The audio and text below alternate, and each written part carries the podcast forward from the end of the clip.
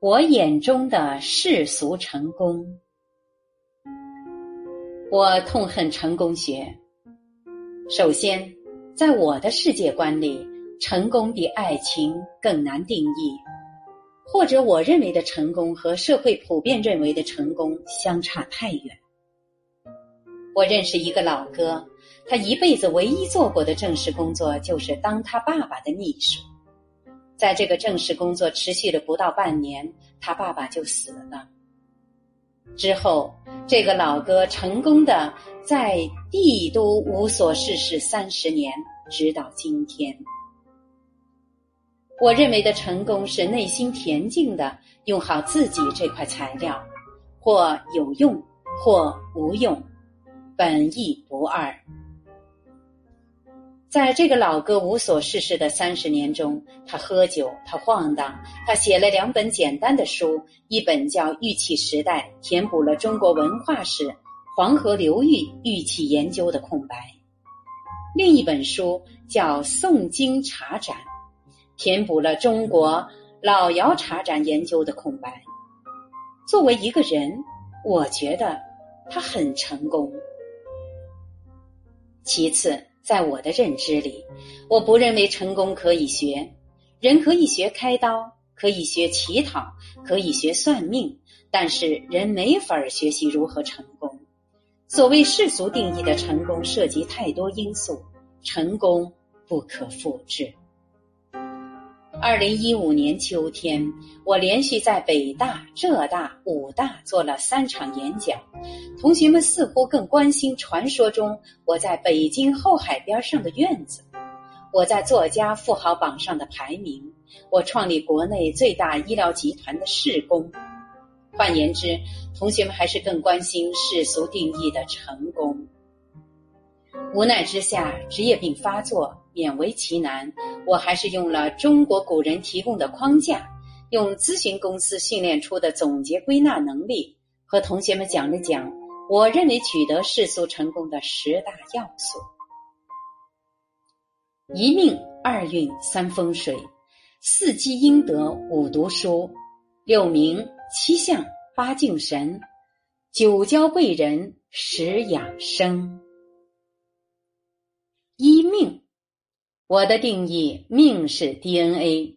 从生物学的角度看，人生来不平等，人的智商、情商、身体机能，很大程度上在出生的时候就已经决定了。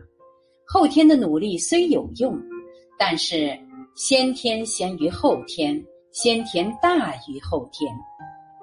夸张点儿说，猪八戒再勤奋也变不成孙悟空；孙悟空再修行也变不成唐僧。二运，我的定义，运是时机。白起、吴起等名将，如果生在太平时代，只能开个养鸡场或寿司料理店，每天杀杀鸡、宰宰鱼。刘勇、李贺如果生在战争年代，可能会当个没出息的列兵，在开小差的路上被抓回来。三风水，我的定义，风水是位置。人二十岁之前，如果在一个地方待了十年以上，这个地方就是他永远的故乡。味、味蕾、美感、表情、口音等已经被这个地方界定。之后还很难改变。余华如果生在北京，就写不出阴湿暗冷的在细雨中呼喊。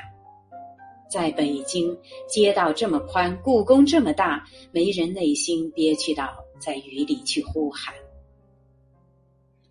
四积阴德，我的定义，阴德是不做损人又不利己的事情。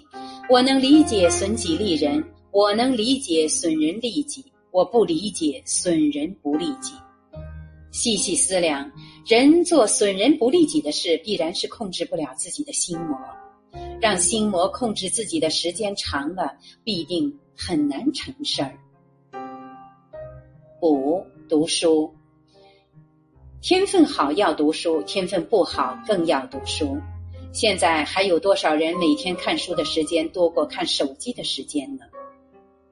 六，名，我的定义，名是名声，成功的关键是名实相符。人可以欺骗一个人一辈子，可以欺骗天下人一时，但是人很难欺骗天下人一辈子。心碎要趁早，出名要趁晚。名出早了，名大于实，名声之下，整天端着会累死人的。七相，自古以来，人类的世界都是看脸的世界。相有三个组成部分：长相、身材、精神面貌。长得好的人的确占便宜。面对一张姣好的、如瓷如玉、如芙蓉的脸，尽管可能知道整过形。微整过容有化妆品的功劳，皮肉之下都是窟窿，人类还是难免邪念袅袅，心存怜惜。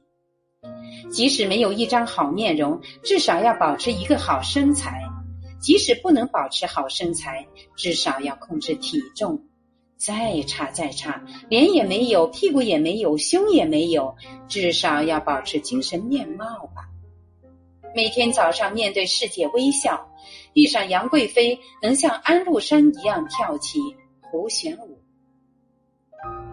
八敬神，我敬的神不是如今到处都是但又奇丑无比的金佛，而是头上的星空和心里真实的人性兽性。设定好自己的底线，不要因为图方便，因为人不知而突破自己的底线。九，交贵人。我的定义，贵人不是有钱人、有权人，不是遇事时帮你平事儿的人，而是在暗夜海洋里指引你方向的灯塔一样的人，是摔断腿了之后拐杖一样的人，是非常不开心的时候酒一样的人，是渴了很久之后水一样的人。十，养生。从一到九都做到，如果没有好身体也是空谈。养生不是信中医，不是吃斋念佛，而是起居有时，饮食有度，是该睡觉的时候能倒头就睡着。